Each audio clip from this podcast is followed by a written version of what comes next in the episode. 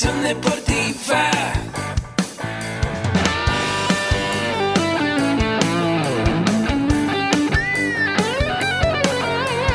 Yo soy Ahmed. Somos guerreros. Hola, bienvenido a la Asociación Mexicana de Educación Deportiva. Soy el doctor David Lezama, presidente de AMED, y es para mí un gusto darte la bienvenida a estos podcasts.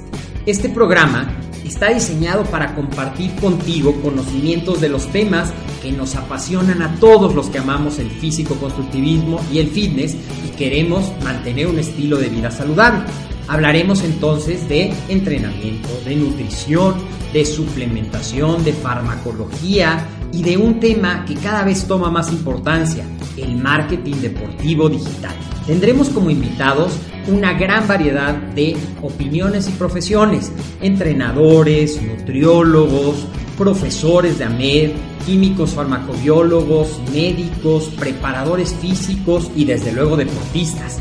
Sus historias, consejos y testimonios te ayudarán a aumentar tus conocimientos y desde luego también tu número de entrenos de clientes, haciendo más exitosa y profesional tu profesión de entrenamiento deportivo.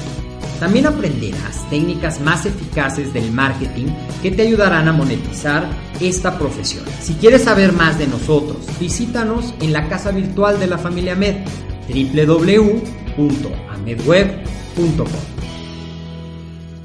¿Cómo están a todos ustedes? Muy buenos días, querida familia AMED. Les damos la bienvenida a un nuevo episodio del podcast de AMED.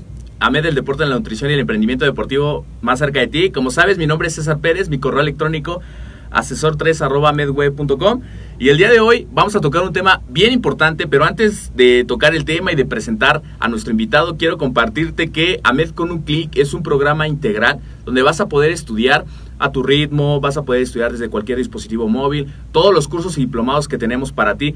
Tenemos cursos de nutrición, tenemos cursos de entrenamiento, de farmacología, de emprendimiento, de marketing digital y de desarrollo personal. Entonces es un modelo de suscripción en el cual con una membresía anual vas a tener el contenido todo el año para capacitarte como tú quieras.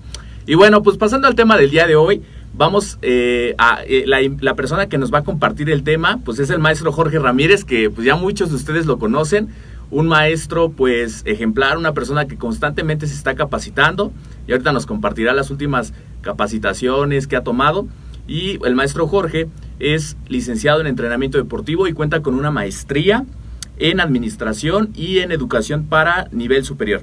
Además que él es podcaster del el programa Mentores para Entrenadores. Cada miércoles saca un nuevo episodio y ayer, bueno, estuvo con Maribel Inacua, una estudiante de la licenciatura en acondicionamiento físico y recreación, muy comprometida, muy disciplinada. Si nos estás escuchando, Maribel, te mandamos saludos. Y también quiero mandarle saludos a dos amigos que ayer estaban Estamos platicando sobre el proyecto del podcast, eh, personas que también han dejado sus comentarios, su valoración. Un saludo a mi amigo Daniel y un saludo, saludo a mi amigo Jorge también. Pues aquí estamos pendientes para compartirles todo el contenido. Y bueno, ya el tema del día de hoy va a ser las nociones generales para el acondicionamiento físico en la tercera edad. ¿Cómo estás, maestro Jorge? Excelente, César. Excelente, pues aquí. Presidentes. Muy bien. okay, hablando, hablando del lenguaje corporal, muy bien. es que hace rato estábamos hablando del lenguaje corporal y bueno, pues ahí me saluda así, de estilo Trump. Estilo Trump. muy bien. ¿Cómo estás? Excelente, César, excelente. Muy, muy, animado con este tema que, bueno, pues es, es muy importante eh, la calidad de vida en, en, en los adultos mayores. Eh, tener una adultez y una eh, tercera edad digna. Eh, y bueno, pues nosotros estamos dentro del ámbito del acondicionamiento físico. Y qué mejor que, aportar este tipo de, de, de conocimientos, este tipo de información a las personas que están dentro de ese proceso. Y bueno, y todos los demás que ojalá lleguemos a ese proceso, ¿no? Decía un amigo, ojalá llegues a la edad que aparentas. Entonces, bueno, pues eh, sí es algo que suele ver muy, muy, muy complejo también esta parte de los adultos y la tercera edad. Perfecto. Pues platícanos, maestro Jorge, de este tema, que la verdad ahorita vemos que mucha gente se está conectando, el doctor David Lezama, que nos pone excelente tema, ya que cada vez más personas de la tercera edad están buscando un estilo de vida activo y saludable. Saludos, doctor, también Nancy de Toreto se conectó, y bueno, todas las personas que ahorita están conectadas, que quieren aprender de este tema, que se van a, pues van a dedicar estos minutos a escuchar de, de un tema, ya sea si tienen entrenos eh, con de tercera edad, o bien son personas ya con la tercera edad que quieren pues mejorar su, su, su, vida y pues están buscando como adentrarse al tema del entrenamiento, ¿no? Pues ¿qué nos puedes platicar a manera de introducción? Porque veía dentro del material que me compartiste, de lo, lo que has aprendido, pues este porcentaje, ¿no? De la población, claro. de quién es una, eh, una, persona de la tercera edad. Si nos pudieras compartir como a esa manera de contexto, pues todo el tema estaría muy claro. bien para empezar. Eh, pues mira, actualmente con tantas innovaciones médicas y tecnológicas, la esperanza de vida eh, actualmente ronda entre los 78 años de edad. Entonces, eh, en una sociedad longeva y ante este porcentaje, bueno, pues la, el porcentaje de personas de edad avanzada, de la tercera edad, va a estar entre un 19.1 y un 22%. Entonces, es imperante generar programas eh, reales que puedan ser aplicables a las personas de la tercera edad, pero que no nada más enfaticemos en la parte física, porque muchas veces solamente vemos esa parte física. Hay algo que es muy importante, muy importante el entorno social, eh, donde se desarrolla la parte física que va a ser importante, la parte psicológica, eh, el, el, estilo de vida, porque bueno, no es lo mismo eh, ser un adulto de la tercera edad aquí en la colonia este, del Valle o Narvarte, que ser eh, una persona de la tercera edad en las afueras de la ciudad, ¿no? Entonces va a ser eh, más complejo eh, aquí la infraestructura que vamos a hablar más adelante, las rampas, las calles, las banquetas, la accesibilidad va a ser, va a estar mejor diseñada que en algunos otro, otros lugares, otras poblaciones, ¿no? Entonces todo eso influye en este proceso de, del envejecimiento. Entonces hablamos de un, un, un envejecimiento activo. Eh, ¿Tú sabes cuándo empieza a envejecer el cuerpo? ¿A los 25 años? Eh, eso habíamos platicado, fíjate ahorita con las capacitaciones que he estado tomando porque voy a dar un curso de adultos y tercera edad del acondicionamiento físico, cómo se debe de, de hacer. Y bueno, eh, hay varios, varias capacitaciones que he tomado en las cuales eh, uno de los ponentes menciona que eh, el envejecimiento empieza desde que naces y realmente es un proceso que empieza desde que naces. ¿Cómo está Empiezas, eso? claro, pues empieza a haber cambios metabólicos, sí. cambios fisiológicos, etcétera. Entonces, el mejor camino para llegar a una vejez óptima sería en la niñez. La niñez te daría bases fundamentales de movimiento. Lo veo con mis alumnos, que de repente llegan alumnos de cuatro años uh -huh. que no saben cuál es su mano derecha, no saben su, cuál es su mano izquierda, pero tampoco son, son, son diestros en, en hacer ejercicios. Eh, pero aparte de eso, bueno, pues estaban educados con unas tablets que ahora con el ejercicio, con los movimientos y todo eso, ya son más diestros. Claro. Si tú, eh, yo le decía a mi esposa, imagínate estas niñas, nos llegó un grupo de niñas entre 4 y 6 años y le digo, imagínate estas niñas cuando tengan 25 o 30 años, que sean dueñas de una empresa, uh -huh. que sean, eh, no sé, que se dediquen a lo que ellas, pero que, que, gracias a estos movimientos, gracias a la parte física, a la parte eh, bien aplicada de una pedagogía y didáctica deportiva, lleguen a tener eh, finalmente lo que ellas quieran, ¿no? Lo que ellas quieran lograr. A partir del movimiento, dice por ahí un autor, dime cómo te mueves y te diré quién eres. Entonces imagínate, vas generando todos estos bagajes de movimiento, pero eso no es todo, es la parte fisiológica, la parte anatómica que también va contribuyendo con esto. Entonces el cuerpo empieza a tener cambios, sí, el cuerpo empieza a involucionar a partir de los 22 o 25 años, pero todo el tiempo va cambiando. Entonces el proceso, el cuerpo Comienza ve, desde de, que naces. Exactamente. Entonces, okay. imagínate una, una persona que no hizo ejercicio, que llegó a la edad adulta eh, siendo un sedentario. Después, en la, eh, en la, tercera edad, bueno, pues sus procesos metabólicos no van a ser tan óptimos. Entonces va a tener más complicaciones. Tendríamos que hablar de ahí de una reeducación psicomotriz, pero bueno, eso lo vamos a ver un poquito más adelante. Pero sí es importante generar estos, eh, desde la infancia, generar hábitos para que los niños vayan creciendo con más habilidades, con más destrezas y esas destrezas del acondicionamiento físico se pueden ocupar para el deporte posteriormente y después del deporte para la mejora de la calidad de vida. ¿no? yo, sí, yo creo que eso es algo bien importante, eh, tener una conciencia y cambiar esa idiosincrasia en el país de hay que curar y mejor prevenir. Prevenir desde la buena nutrición, desde pequeños cambios todos los días, del entrenamiento. Así es. Y considerando estos entornos que tú nos comentabas, porque si bien es cierto, aunque tengamos eh, todo, todas las ganas y tengamos pues todas las eh, la disposición, pues a veces el entorno no va a ser el mismo donde vivimos, las condiciones, eh, la familia, etcétera. Entonces, yo creo que es algo bien importante. Más adelante vamos a tocar esta parte que es la concepción de la salud, porque tiene que ver no solamente con el estado físico, sino también el estado psicológico, el estado sociocultural etcétera.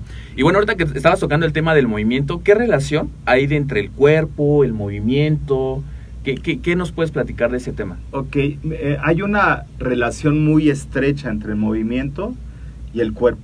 O sea, eh, eh, em, hace años, por ahí de 1980, se decía que la, la, educación física era la educación del movimiento por el movimiento.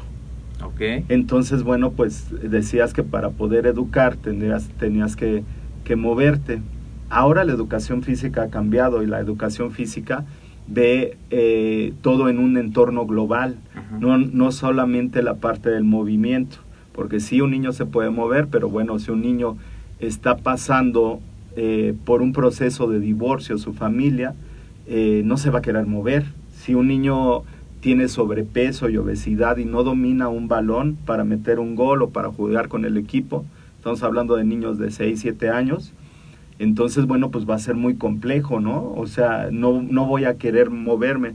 Entonces, eh, la educación física actualmente no nada más ve el movimiento, ve el entorno psicoafectivo, el socioafectivo, el perceptivo motriz, y de esa manera eh, se trata de, de, englobar todas estas habilidades, destrezas, conocimientos, saberes ya aplicados en la sociedad. Fíjate que ahorita que estabas comentando eso me acordé mucho y lo voy a poner en las notas del programa, un episodio donde nos compartías este fenómeno que se da del nido abarrotado y el nido vacío con las personas de la tercera edad. Así es. Que si bien es cierto puede ser que las personas estén en un ambiente donde todo el tiempo estuvieron con la familia y de repente la familia vuela y se quedan solos o pasa lo contrario que todo el tiempo estuvieron solos, estuvieron con su tranquilidad, quizás se pensionaron, terminaron o, tienen un negocio, van a casa y tienen una rutina como muy tranquila, ¿no? Claro. Y de repente llegan los hijos, los nietos y, y, y, entender estos dos fenómenos cuando llegan, por ejemplo, a una clase cuando un entrenamiento funcional, que llegan a diferentes disciplinas, pues también poder abordarlos desde esa, desde esa perspectiva, ¿no? Claro.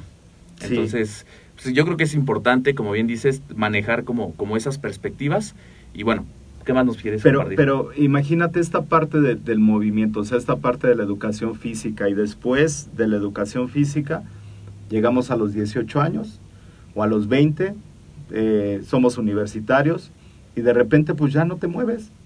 O sea, ya dejó de haber educación física como una materia que tenías Ya tuvieras la computadora. Ya te metes a la computadora, bueno, pues eh, la comida te la traen por aplicación eh, en lugar de agarrar la bicicleta verde, te agarras el, transporte igual por, por este, aplicación, entonces nos vamos volviendo más sedentarios, ¿no? Entonces, eh, eh, este, este fenómeno del que hablabas del nido abarrotado y el nido vacío, ya es una parte de la tercera edad, ya es, ya es un, una consecuencia ya de, del, devenir de todas las situaciones que, que, hemos platicado, ¿no? Pero vamos a ver más allá de, más allá de este, estos complejos, eh, estos trastornos, vamos a ver que la persona de la tercera edad va a venir en dos vertientes. Una si hizo ejercicio y la otra es si fue sedentario. Entonces, eh, estaba sacando contenidos para el curso para, eh, para personas sanas, para personas activas, eh, que, tienen una vida activa, que corren, que, se desplazan, que van al súper, que pueden cargar las bolsas, pero también está la otra parte, las personas que ya tienen una patología y hay que saber los campos de acción también para, porque bueno, pues finalmente el cuerpo, dijimos, tiene un desgaste. Un niño puede hacerte 50 sentadillas sin ningún problema. Un niño, una persona de 18 años te va a decir, no, pues las 50 no te las saco, pero te hago tres, tres series de 20, ¿no? Y ya te hago hasta más, hago 60 Pero una persona ya de 40 años te va a decir, espera, me deja calentar primero, ¿no? Sí. Porque ya hay un desgaste, ya hay una memoria motriz, ya pudo haber alguna lesión, o sea, muchas cosas que se dan. O sea, por eso es súper importante generar primero un historial médico deportivo, después hacer pruebas específicas en los adultos y en la tercera edad. El Senior Fitness Test nos sirve para saber la flexibilidad, la fuerza, la resistencia, la potencia, etcétera. Y entonces, a partir de estas pruebas, igual que como diseño un entrenamiento para un competidor de taekwondo, puedo generar un entrenamiento para una persona de la tercera edad. De lo que va a querer, lo que va a buscar ella como objetivo, va a ser la mejor en la calidad de vida. Entonces voy a diseñar esa parte física, pero también lo debo de ver en un entorno social.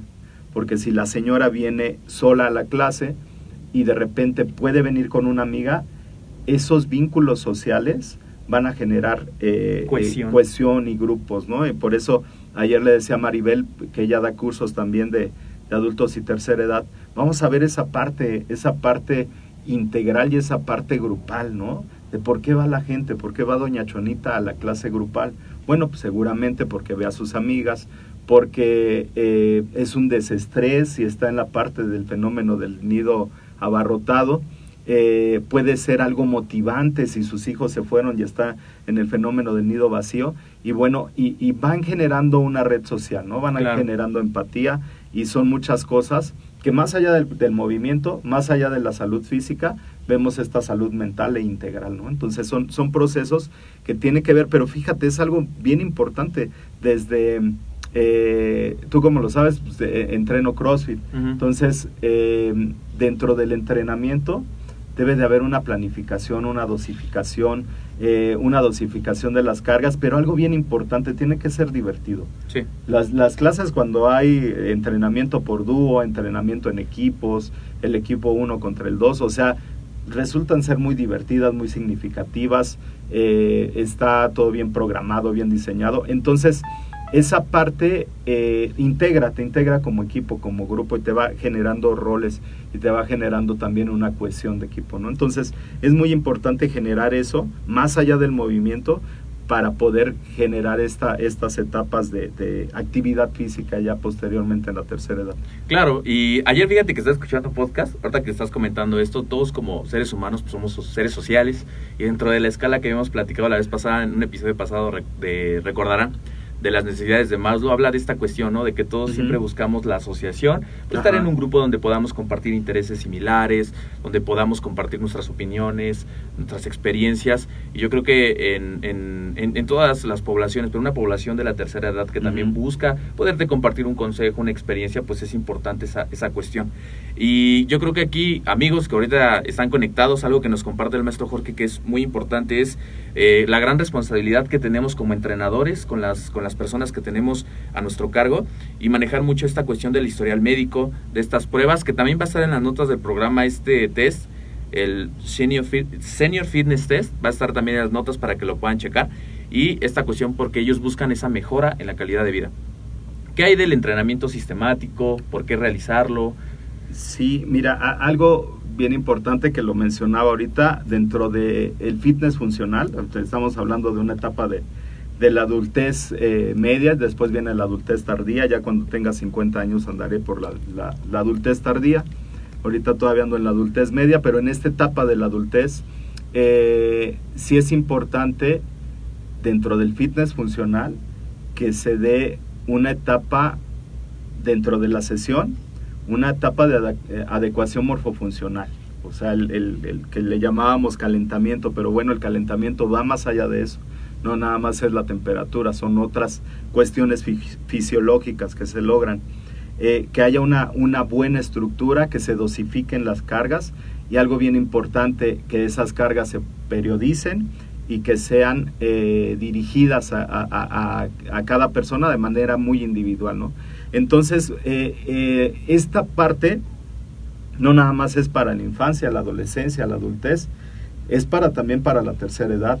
El que tú generes una batería de pruebas, que tú generes una actividad física sistematizada, controlada, eh, que tengas herramientas digitales para plasmar toda la, los objetivos que están programados, lo que quiere lograr y todo esto, no es nada más para atletas de alto rendimiento, no es nada más para la gente que, que compite y se va a subir a la tarima, no es nada más para la gente que va a hacer un, em, una prueba en dúo por fitness funcional o que va a ir a una carrera de, obstáculos del, del, fitness funcional, sino que es para todas las personas. Una persona de la tercera edad necesita y debe de tener una planificación del entrenamiento, necesita y debe de tener eh, una, una, eh, exactamente, periodizar y en esos eh, periodos ya decíamos, una persona, imagínate, te llega una persona que nunca hizo ejercicio, que fue sedentaria, eh, que no sabe y, no va a interiorizar cuál es la mano derecha, cuál es la mano izquierda,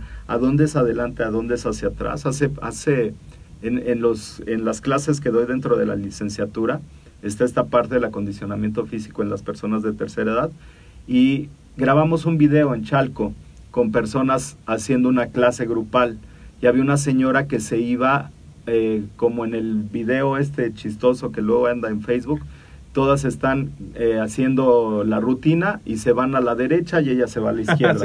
Y luego se va para enfrente y ella se va para atrás. Eh, sí, se parece divertido, parece que está fuera de ritmo. Pero estaba yo analizando eh, en ese momento dentro de la clase y les dije a los alumnos, ¿qué tiene la señora? No, no le pregunten, o sea, e, eso va dentro de la evaluación y la que le hizo la evaluación no diga. No, pues, este, no, pues, falta de coordinación, falta de tono muscular, este, falta de flexibilidad. Digo, observen. Y le hablamos a la señora, señora, venga. Le digo, pero no le voy a hacer señas. Le dije, señora, venga. Y la señora así como que volteó señora, venga. Y ya cuando le hice la seña, fue que la señora se movió. Entonces, eh, ella presentaba una disminución en la capacidad auditiva y no se habían dado cuenta. Mm. O sea, imagínate tan importante, estás en una clase grupal, está disminuida tu, tu, tu capacidad auditiva y pues claro que te vas a ir hacia, hacia el otro lado, pero no es eso lo único, también se va a afectar el equilibrio y esa persona puede sufrir una caída y si sufre una caída, pues va a sufrir una fractura y si va a sufrir una fractura... Una cadenita. sí, exactamente, ¿no? Entonces, eh, esto se puede prever, esto se puede prevenir con una dosificación correcta del ejercicio, un, una evaluación primero pues, para ver cómo anda, ¿no? Para ver su historial médico deportivo y posteriormente a esto, pues ya diseñar las cargas de entrenamiento. hablábamos con Luisa Cuccini que vino aquí a hablar del, del handstand, el parado de manos. ¿Ya te sale el parado de manos? Ya, ya me sale el parado de manos. ya caminé 10 metros por lo menos, entonces ya ahí la llevo, ahí la llevo, sí, solo. Entonces ahí la llevo, ¿no? Este, pero bueno, eh, nos decía eh, Luis que es un proceso.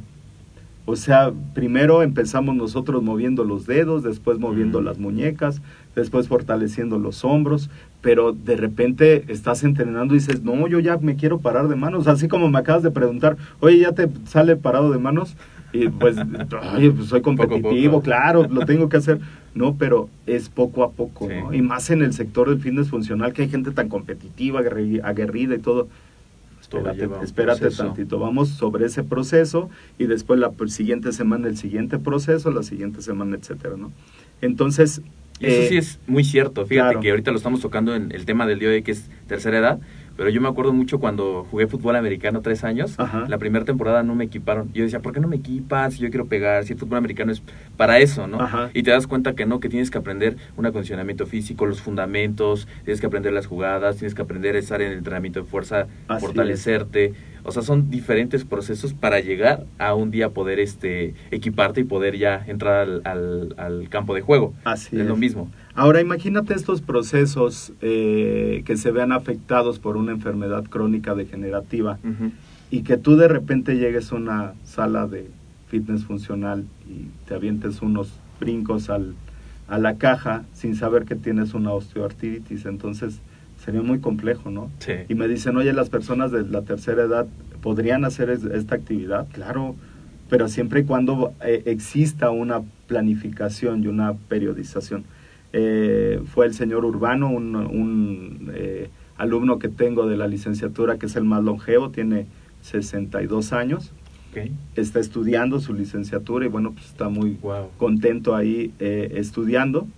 Y eh, decía que les dejé una tarea que vieran de qué se trataba el fitness funcional y les mandé un video y me dijeron, no, es que esa es una actividad para locos, o sea, eso solamente la gente desquiciada que no tiene nada que hacer. y vimos la, la, planificación del entrenamiento, vimos primero por, por fases cómo se agarra la pesa rusa, cómo se levanta, eh, a qué distancia tiene que estar para poderse levantar del piso, etcétera, cómo se hace un movimiento oscilatorio, de dónde debe de salir, por qué debo empezar con una pesa más chica, y subiendo después las cargas, etcétera. Y bueno, al final pudo hacer el swing, al final de, la sesión pudo hacer el swing de manera correcta, espalda recta, buena conciencia postural, etcétera. Y hay una foto que lo comprueba. Por ahí hay una foto que lo comprueba, ahí se los vamos a compartir. Y se ve eh, una correcta ejecución del ejercicio. Eh, eso a diferencia de hacer las cosas de, hey, échale, échale, órale tú, jala más y más arriba de repente te encuentras en la red eh, gente haciendo burpees con la cadera hasta abajo, saltando a las cajas y no haciendo flexión y extensión de las piernas. Eso lo veíamos en la clase de entrenamiento funcional con los chicos de la licenciatura y de repente en algunos videos en ese proceso educativo veíamos cómo no se debe de hacer y luego cómo sí se debe de hacer, ¿no? O sea, lamentablemente el video salió de cómo no se debe de hacer. Entonces empezaron ahí a comentar, es que eso no se hace. Claro, claro que eso no se hace, es un proceso educativo. No puedes, o sea, yo puedo poner a mis alumnos a saltar una caja porque tienen cierto tono muscular. Ya vimos primero eh, cuáles fueron el historial médico deportivo, hicimos pruebas físicas, etcétera. O sea, estamos en un proceso educativo y ellos van adquiriendo habilidades en este proceso educativo. ¿Lo haría con una persona de tercera edad? Sí. Le voy a dar primero una mejor movilidad, una mejor agilidad, una eh, que desarrolle primero eh, otra vez esas coordinaciones intra e intermusculares y posteriormente ya empezaría con un programa como tal, pero sería un proceso de adaptación anatómica y los estudios lo, lo, indican, estudios de seis meses para que puedas ver resultados. ¿no? Entonces, eh, es un público que tiene mucha paciencia, que tiene disposición y que confía plenamente en el entrenador. Aquí el problema es que de repente el entrenador eh, Quiere aplicar los, lo mismo con esa población que con los demás cuando sí, no Sí, pero también la otra parte, ¿no? Que, que de repente tenemos eh, pensamientos un poco, eh, no sé, este, ay, ¿cómo, ¿cómo le llaman cuando no son de riqueza? De, ay, lo vemos ahí en, la, en los podcasts de, de, de ventas eh, pensamientos limitantes. Limitantes, exactamente, ¿no? Estos pensamientos limitantes que dicen, no, pues para qué voy a meterme en curso, si ya lo sé todo. Si lo que le pongo a mi entreno nada más le adapto a la señora, ya. Y entonces de repente esta mentalidad de no capacitarte, de no seguir estudiando, de no seguir generando eh, más aprendizajes y dónde aplicarlos, eh, la persona está confiando plenamente en ti y al 100% en lo que le dices. Si tú le dices, vamos a hacer una flexión de la rodilla y una flexión de la cadera, ya lo, va a hacer.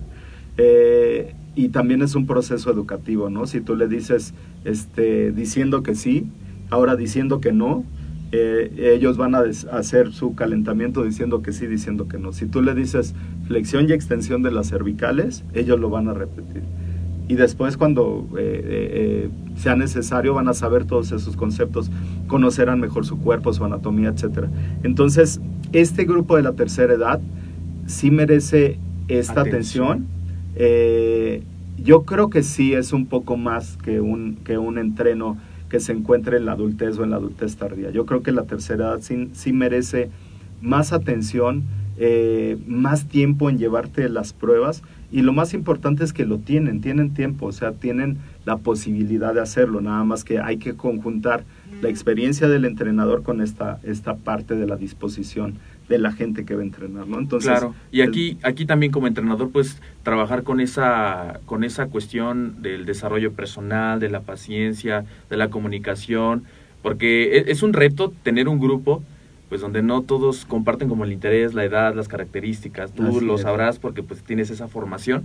Y no creernos nunca producto terminado, que pasa muchas veces más en esta sociedad, no sé por qué de, pues yo terminé mi licenciatura, tengo este curso, listo, soy producto terminado. A ver, yo soy aquí el que puede, el que sabe todo. Y yo creo que las cosas no son así porque cada vez nos damos cuenta que siguen saliendo más cosas. Yo, por ejemplo, eh, tengo un familiar que está estudiando, pues, un doctorado en, en, Politécnico y realmente ella me dice, ¿sabes qué? Entre más me meto a la ciencia, entre más me meto a estas cuestiones, a la biotecnología, a la bioingeniería, me doy cuenta de que me falta mucho, me falta mucho. Y conozco por otro lado personas que a veces no tienen esa cuestión y dicen, no, hazle así ya. Entonces no se trata de eso, se trata de una capacitación continua y se trata de tener esa empatía con las personas de la tercera edad, que son personas que no son pobrecitos, que son personas que pueden ser autosuficientes, que pueden hacer las cosas, pero siempre y cuando llevándoles una atención y un seguimiento, como bien dices, ¿no? Así es, y, cosas que ya están estructuradas, ¿no? O sea, eh, tal vez... Eh, este, este tipo de baterías de pruebas no son complejas. Eh, en clase nos hemos llevado alrededor de dos horas en, evaluar a todo un grupo de 20 o 30 personas. Recuerdo un grupo numeroso que me llevaron de la tercera edad que yo les dije, pues yo los tengo que evaluar y la única manera de evaluarlos es que lo hagan real. Entonces llevaron a sus mamás, llevaron a las abuelitas, consiguieron gente de la tercera edad, hicieron las evaluaciones, pero fue muy significativo. Me decían uno, unos alumnos, es que yo no me había dado cuenta en qué condiciones estaba mi mamá. No me había dado cuenta que no en la flexelasticidad no alcanza a llegar los pies ni las manos ni siquiera los tobillos. O sea, yo creía que iba a elongar y, y ella fue gimnasta y etcétera, ¿no? Y entonces de repente no nos damos cuenta de eso. Pero una, una batería de pruebas para una sola persona lo puedes aplicar en una hora y ya te va a dar indicadores de cómo desarrollar eh, ya una planificación del entrenamiento. Entonces sería, el primer paso sería la, eh, el historial médico deportivo, el segundo paso sería la, evaluación, tener un test, estos, ajá, estos indicadores, y el, el, tercer paso sería planificar bajo eh, objetivos y, y algo bien importante a partir de estos objetivos qué es lo que quiero lograr y cómo voy a motivar a la persona para que los logre, ¿no? O sea, algo tan sencillo como sentarse, o sea, para una persona de la tercera edad puede ser un logro, ¿eh? Claro. Y, sin ayuda. Y sin ayuda, exactamente. O sea, tal vez el objetivo sea, esta semana vamos a empezar a trabajar para que la próxima semana lo puedas hacer solamente con una mano, ayudándote con una mano a levantarte. Pero a final de mes lo que tenemos que lograr es que tú te pares solita y te sientes solita. Eso es lo que vamos a lograr. Generar un tono muscular mejor, generar eh, estas activaciones musculares y bueno, que con acciones muy sencillas se vaya viendo logros. Y estos logros tienen que ir creciendo, creciendo, creciendo. O sea, ya logré esta parte, ¿no? Ahora eh, decían, oye, pues es que tienes que salir a caminar o tienes que sacar al perro, pero pues sacas al perro y te vas en tu camioneta, pues no sirve, ¿no? Eh, tienes que salir a caminar y agarrar las escaleras eléctricas, pues no sirve. Entonces, eh, sí, eh, cambiar esta tasa metabólica basal, pero hacerlo programado y hacerlo planificado. O sea, lo vimos en clase hace poco, que los alumnos hicieron con su gran herramienta, este, multidigital de los años 70, 80, el ojímetro, todos tenemos un ojímetro, con eso medimos, evaluamos, vemos temperatura, masa, fuerza, potencia, etcétera, con. Y entonces con ese ojímetro nosotros medimos y de repente dices, no, pues, ah, pues ahí la lleva, ¿no? Se ve medio coloradito, pues, se está esforzando, no, este ni está sudando, ni está... Entonces les pusimos medidores de frecuencia cardíaca ocupamos una aplicación digital del celular porque les di varias opciones y de repente el que creían que estaba por arriba del 70% de su frecuencia cardíaca, ¡oh! Sorpresa, estaba en el 60. y el que creían que estaba en el 60-65, no, pues que crees que estaba muy por arriba. Entonces uno se estaba haciendo guaje y otro estaba trabajando demasiado. Y con el ojímetro no lo vimos. O sea, ellos creían algo completamente diferente cuando ocupamos esta herramienta digital para poder medir la, tensión arterial y la, y la frecuencia cardíaca, pues los estudiantes se dieron cuenta de que, bueno, pues soy maestro de clases grupales, de repente digo, no, pues sí le está echando ganas, pero no, la realidad es otra, ¿no? Claro. Y entonces ese tipo de evaluaciones, ese tipo de indicadores me va a decir si sirve o no sirve el entrenamiento para una u otra población. Entonces, en tercera edad, eh, es, es, muy importante. Aparte la otra parte, ¿no? La, mucha gente de la tercera edad tiene los recursos, entonces tú le dices, ¿sabes qué te vas a comprar? Un A300. Ay, me voy a comprar un reloj como el del profe, órale. ¿Cuánto cuesta? No las funciones, pero lo van a hacer. ¿Cuánto cuesta, profe? No, pues cuatro mil pesos. Órale, uno para usted y uno para mí. Así son, no, sí, es en serio, ¿eh? A mí me regalaron por ahí un artefacto de suspensión, un implemento. Órale, profe, uno para usted y uno para mí. Así de plano. Entonces, es un público que, bueno, eh, hacen eso porque les deja mucha satisfacción lo que estás haciendo. Claro. Saben como el, simple, eh, como dices, el ejemplo de la silla, ¿no? Así es. O sea, un gran logro que para uno sería de, ah, pues eh, X, ¿no? Claro. Una persona de tercera edad hacer eso y ser autosuficiente, yo creo que se dan por bien servidos. Claro. nos hablabas también al inicio de algo bien importante que son estos entornos, porque va a depender mucho, como decías al inicio, si somos de aquí de la colonia Narvarte, si somos de... ¿De dónde vives? Yo vivo en Acoca, Santiago Tepalcatlalpan. Es el pueblo Santiago de Tepalcatlalpan de Solchimilco, el lugar de los tepalcates. Este, bueno, donde vive el maestro Jorge, va a depender mucho los entornos, va a depender mucho muchas cuestiones. Si pudieras platicarnos de esa cuestión, de qué es un entorno, si pudiéramos empezar con el entorno físico y qué es y cómo influye. Sí, bueno, mira, allá en Santiago Tepalcatlalpan hay personas de la tercera edad que para poder bajar a la... es, es un cerrito ahí en Xochimilco. Para poder bajar a la iglesia, que está estratégicamente todo diseñado, está la iglesia, al lado está el mercado y al lado del mercado están los servicios ahí, este, el internet y las papelerías y todas esas cosas, pero bueno, pues es un pueblo. Eh, el pueblo de Santiago de Tepalcatlalpan, la gente que vive ahí tiene mucha movilidad. ¿Por qué? Porque tienes que bajar desde el cerro, tienes que bajar caminando y después tienes que subir con tus cosas. Hay movilidad, pero la accesibilidad es compleja porque hay pedazos de terracería. Eh, las banquetas hasta ahorita las empezaron ya a estructurar un poquito mejor, pero eh, la, el medio puede tener situaciones de peligro, ¿no? O sea, ahí esa, esa parte, ese entorno físico puede representar riesgo para ese tipo de población. Hay una señora ahí, una vecina, que ya tiene una capacidad visual muy corta todos los vecinos lo sabemos. Entonces cuando va pasando, pues nosotros le ayudamos, pero ella es muy independiente, le gusta eh, ir sola, bajar, eh, eh, sí a su paso, a su ritmo, ¿no? Entonces de repente cuando está lloviendo sí le dices, venga, se vamos a subirlo y ya, ¿no? Pero, pero de repente ese entorno físico puede, puede resultar peligroso.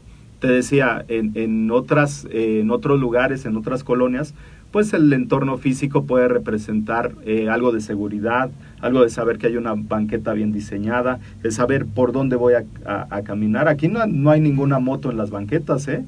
No veo aquí en Narvarte ni una sola moto. No, pero hay zonas donde te obstruyen el paso. Claro, y hay puestos allá afuera. Baches, y, de todo. Y, tienes que hacerle así para pasar, ¿no? Imagínate eh, una persona de la tercera edad y una persona con, con de la tercera edad que ya tenga un, eh, un problema motor, que tenga una discapacidad, va a ser más complejo, ¿no? No está diseñado el medio para, sus, para adecuarlo a sus necesidades. Esto debemos de trasladarlo también a nuestra sala de fitness, a nuestro gimnasio de functional fitness, a nuestra sala de entrenamiento, a nuestra sala de musculación. El entorno será seguro, es, es apacible para la, persona, le, le da seguridad, o sea, tengo eh, un botiquín. Eso también es súper importante, porque claro, nunca nos lo preguntamos. Claro, si la persona tiene asma, eh, tengo su broncodilatador en, de, y para ella, ¿eh? O sea, no un broncodilatador X, sino el broncodilateral con el medicamento que está ocupando ella. Tengo todos esos, eh, esos em, elementos. elementos o tiene carencias, me va a dar inseguridad, va a haber eh, espacios del piso donde va a estar ahí que me puedo caer, etcétera, ¿no? Entonces, ese es algo muy importante. Yo creo que debe de, de, a nivel público, ha mejorado mucho la estructura de los parques, de los jardines, de estos eh, gimnasios urbanos que encontramos. El problema es que no hay capacitación.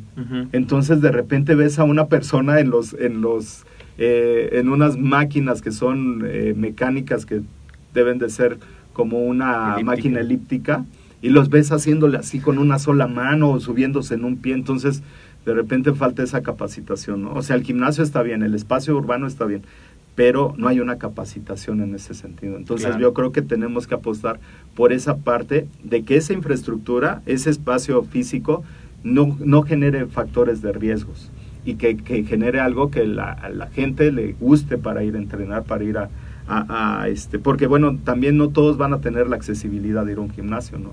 Entonces, eh, este tipo de, de, gimnasios urbanos me van a servir para desarrollar estas capacidades. Claro, y el, el espacio está solamente, como dices, la capacitación, fomentar eso fomentar el apoyo a, la tercera edad. ¿Qué nos puedes platicar ahora de, de, la, de esta cuestión de la actividad física? Que también como nos comentaste ya en los inicios y en el desarrollo de esta entrevista, pues la prevención que existe a hacer una buena actividad física en la tercera edad. O sea, ¿qué, qué, qué impacto tiene para una persona que empieza?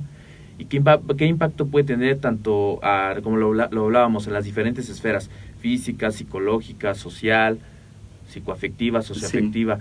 ¿Qué impacto hay cuando uno realiza este tipo de actividad física? Ok, eh, pues mira, para la tercera edad sabemos que la actividad física va disminuyendo, ¿no? O sea, los entornos para realizar eh, eh, actividad física cada vez es más complejo la accesibilidad, pues finalmente se va haciendo más complejo la asistencia, se van rompiendo las redes sociales, etcétera. Entonces, lo que tenemos que apostar es para que eh, la gente vaya generando adhesión a los programas, que la gente por convicción vaya eh, de alguna manera ellos eh, estén convencidos de que el ejercicio les va a dejar algo, algo bueno, que lo último que se pierdan es tu clase, eso es muy importante, ¿no? O sea, la gente, eh, uno como entrenador te tienes que volver como artículo de primera necesidad. Claro. O sea, dejo de pagar mi Netflix, pero voy contigo a entrenar, ¿no? Entonces, eso es algo muy importante. Desafortunadamente, eh, la sociedad nos marca un, entorno completamente diferente, ¿no? Eh, sabemos que, que las personas de, de, la tercera edad van disminuyendo esta, este, entorno físico, ese entorno de, realizar actividad física. Y bueno, también ante las pérdidas de sus, de, sus cónyuges, eh, ya no les queda ganas de, entrenar, de hacer una actividad, ¿no? Entonces, yo apostaría por esa adhesión del, del, programa, que la gente primero se sienta convencida porque tiene que hacer actividad física, que vean el beneficio que pueda amarrarse los tenis en una investigación que estaba eh, analizando. Em, decía que a los adultos les dejaban recoger monedas del piso. O sea, una de las actividades, una de las evaluaciones es que tenían que recoger monedas del piso. Entonces, bueno, pues para ti, para mí, dices, ay, no manches, es una moneda del piso y hay una, pues sí, la recojo y no hay problema. Pero para una persona de la tercera edad tiene que ver con la fuerza, tiene que ver con la resistencia, tiene que ver con el equilibrio, tiene que ver con la movilidad, tiene que ver con saber mis dos ejes y mis dos planos de movimiento. Entonces, eh, es algo que para nosotros podría ser muy sencillo, pero es muy complejo. Por eso evaluaron eh, eh, levantando 10 monedas del piso. ¿Cuánto tiempo te tardas en, en, en levantar 10 monedas del piso? Entonces... y algo bien importante también por ejemplo, tú decías los beneficios, a veces no vemos los beneficios. Claro. O sea, siempre pasa, ¿no? Eh, ¿Por qué lo tendría que hacer? ¿Qué voy a ganar? ¿Así estoy bien? Dicen que el cerebro pues se mueve solamente por placer o por dolor. Entonces siempre se va a pegar más al placer, ¿no? Claro. Lo que no nos eh, haga esforzarnos, estirarnos, mejor ahí no le muevo. Y, fíjate que hay algo bien importante que esto, esto que estás mencionando. Cuando ya generas adhesión al programa, eh, a veces he llegado tarde a entrenar y me ponen a hacer 30 burpees. Está bien porque es disciplina, ¿no? O sea, perdimos esa disciplina en algún momento de nuestra vida y creemos que podemos llegar tarde al lugar que queramos y como queramos. Yo creo que no es así. Eh, esta adhesión de repente dices, híjole, me paro, no me paro, la cama está, pero si bien calientita y todo. Pero después te das cuenta de los beneficios que tienes por hacer actividad física dices, no, no lo cambio, me paro y me voy aunque sea tarde, ¿no? Entonces es generar esa adhesión en y, y cambiar un hábito. Y la mejor forma de cambiar un hábito, a mí, yo lo escuché mucho tiempo porque fue como un tema que me resultaba, cómo poder cambiar un hábito, cómo poder cambiar un hábito, y tiene que ver mucho con sustituir un hábito que ya tenga por otro. Así es. Siempre viendo los beneficios del último que voy a adoptar. Y esta cuestión también de poder ver que tú, si que nos escuchas, que eres entrenador o que estás eh, empezando en la activación física, eres una persona de la tercera edad, es una persona de la tercera edad, siempre hablando con respeto. Eh, esta cuestión también de las caídas, ¿no? Que es el mayor miedo que tiene la gente de la tercera edad, caerme y poderme este, lesionar. Y una lesión de esas, pues puede ser fatal para, para esas edades. Pero, pero fíjate bien también que tiene que ver con todo el bagaje de ejercicios que hiciste. O sea, una persona que sufre una caída, que sufre una fractura, ay, mi abuela, qué barbaridad. O sea, nunca se ha llevado bien con mi mamá, tienen ahí sus broncas, creo que son del mismo signo zodiacal, entonces, bueno, pues siempre ha tenido broncas. Entonces, lo peor que le puedo pasar a mi abuela fue que saliendo, un accidente, saliendo de, un centro comercial, eh, un chico en bicicleta la arrolla, y al caer, bueno, pues se, fractura la cadera, ¿no?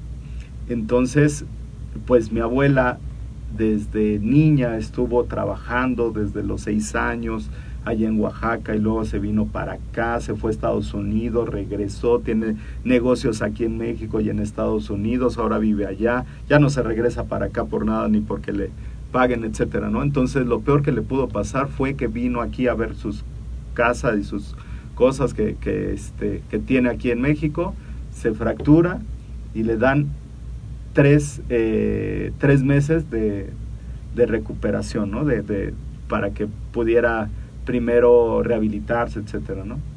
Entonces, bueno, pues mi abuela, como es muy fuerte al primer mes, dijo a la goma, ahí nos vemos, compró su boleto de avión, ahí los dejo y yo me rehabilito allá, ¿no?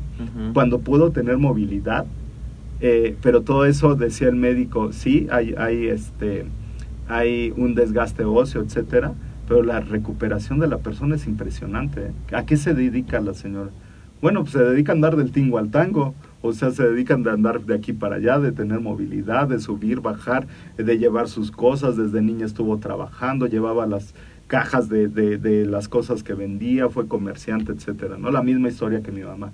Una, eh, una eh, no fue fractura, fue una fisura de, vértebras lumbares. Eh, le dicen, ¿sabe qué señor? Usted ya no va a poder caminar. Queremos que se resigne y va a tener hasta terapia psicológica, pero es que mi mamá es de Oaxaca, ese fue el único problema. Uh, no, eso no le dijeron al médico. No, no, Y me dijo, tráeme a uno de tus cuates, algún brujo, lo que quieras, tu medicina alternativa.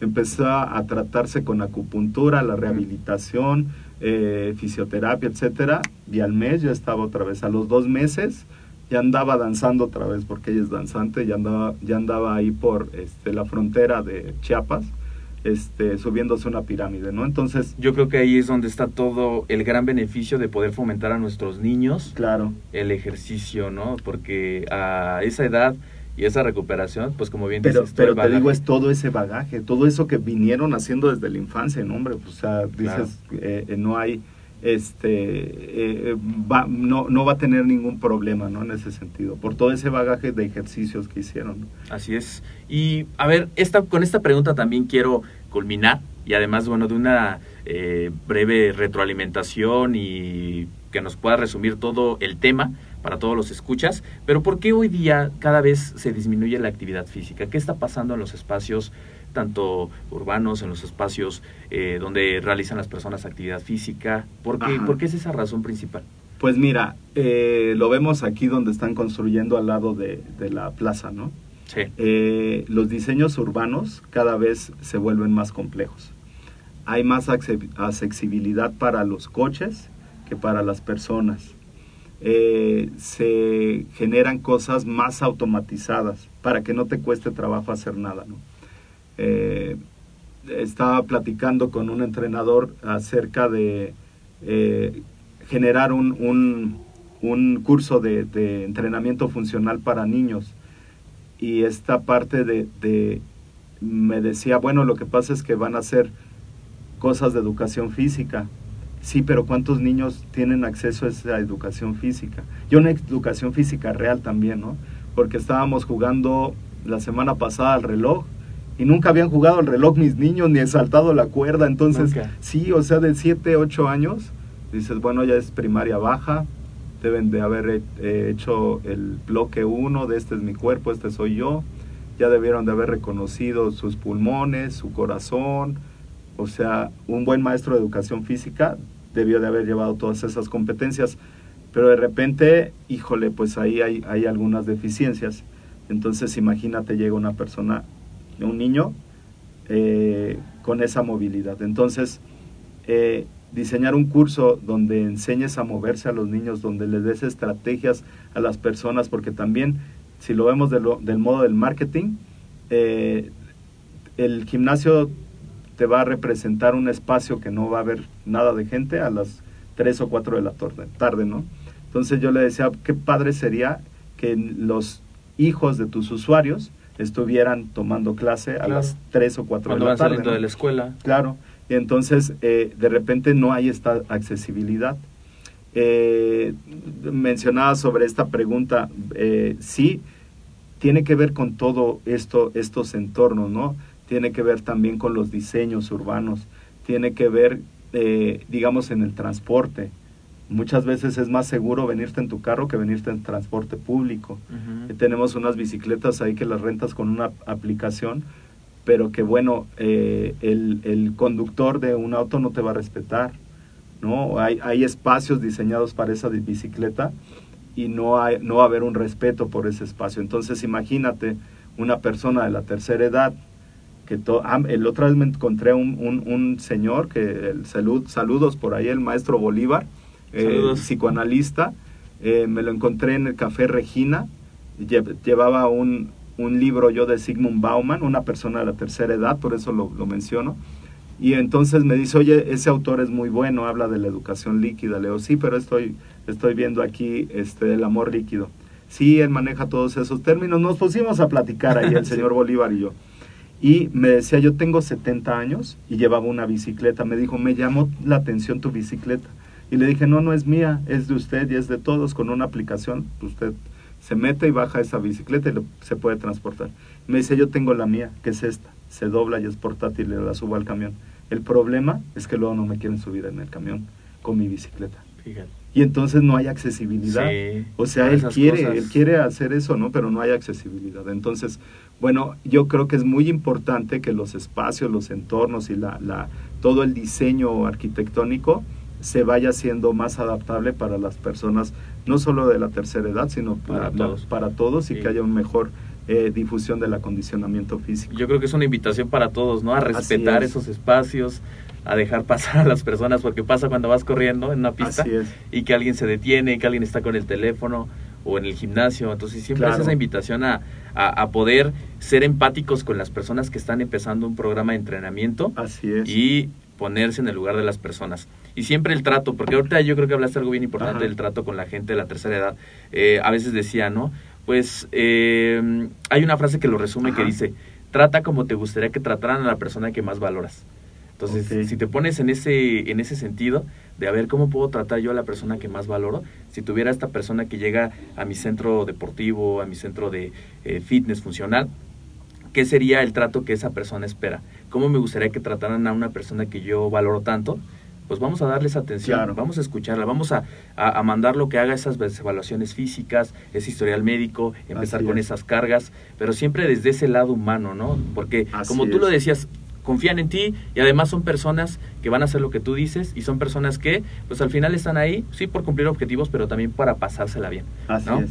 Pues súper bien.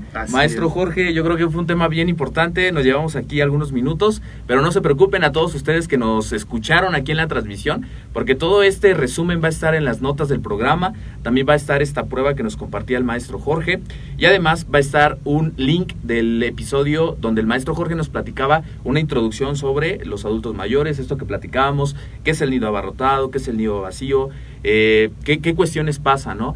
como esta parte de la sarcopenia, muchos temas que, que nos llevaríamos aquí mucho tiempo platicándolo, pero también va a estar ahí para que ustedes puedan enriquecer todavía lo que están aprendiendo. Pues muchísimas gracias, maestro Jorge, por, por este tema y pues platícanos este curso que estás desarrollando para todas las personas, de qué se trata, cómo va a estar disponible. Al contrario, al contrario, César, y muchas gracias a todos los que están ahí al pendiente de estos temas, que bueno, eh, yo creo que son temas muy importantes de una población que debemos de atender y debemos de capacitar eh, y hacerlo de manera profesional.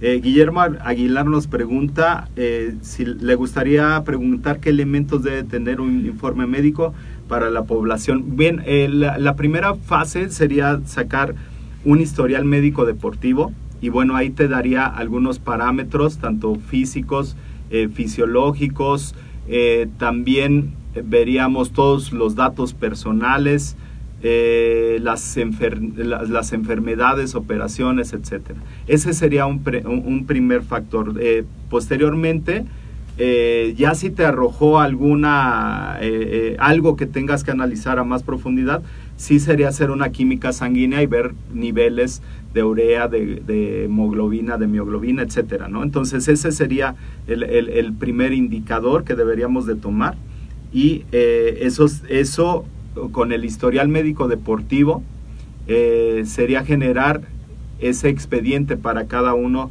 de los eh, de la gente que va a entrenar, ¿no? Y hacerlo de manera eh, personal.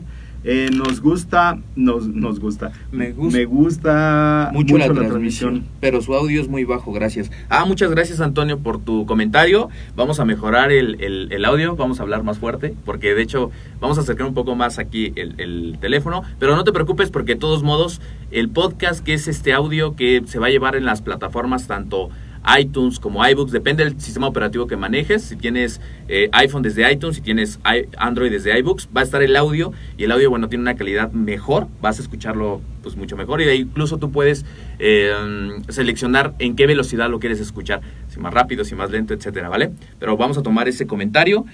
Aquí también este ya Veíamos el comentario del doctor, excelente tema, ya que cada vez más personas de la tercera edad están buscando un estilo de vida activo y saludable.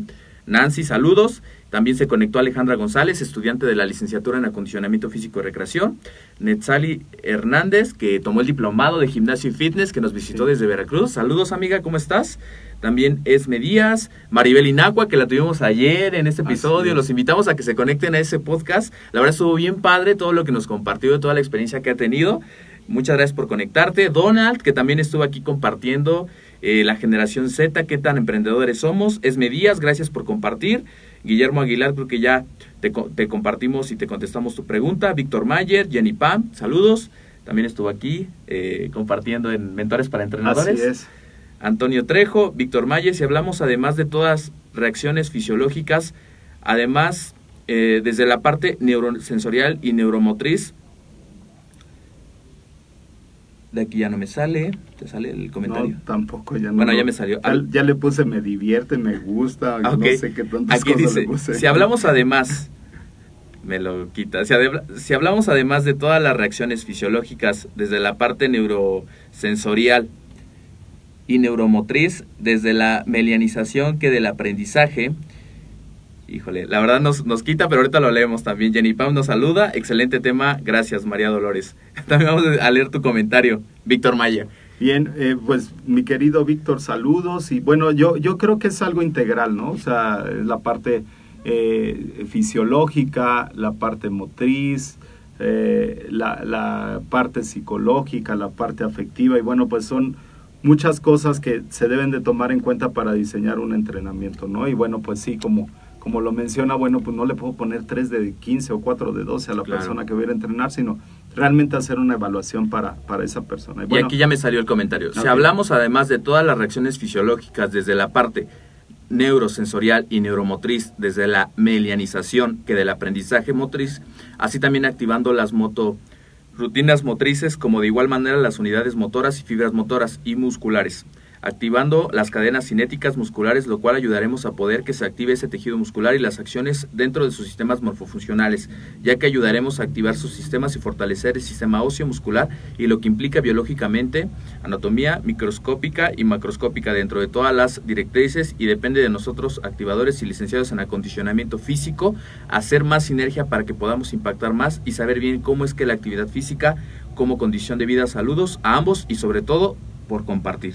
Gracias. Gracias, Víctor. Y bueno, eh, traduciendo un poquito lo que dijiste, sí, el adulto se tiene que mover, estoy completamente de acuerdo, y generar estas eh, contracciones musculares que le permitan el movimiento. Eso va a ser algo súper indispensable, pero eh, ahí tendremos que analizar por qué se tiene que mover y para qué se tiene que mover, ¿no? Entonces, esa sería la, la acción fundamental del entrenador. Yo creo que eh, coincido con tu comentario, sí tiene que ver con la anatomía, la fisiología, pero eh, la persona de la tercera edad, si no genera empatía con el entrenador, no lo va a hacer, ¿no? Y no, no va a ir a entrenar. Entonces, eh, tenemos que ver esta parte fisiológica y sí llegar a, a, que se den esos movimientos cotidianos. Claro. Eso es lo que tenemos que buscar. Bien, pues el 18 y 19 de agosto vamos a tener este curso de adultos y, tercera edad. Eh, los temas que vamos a ver, les digo los temas generales y ya después les mandamos la información con mucho gusto.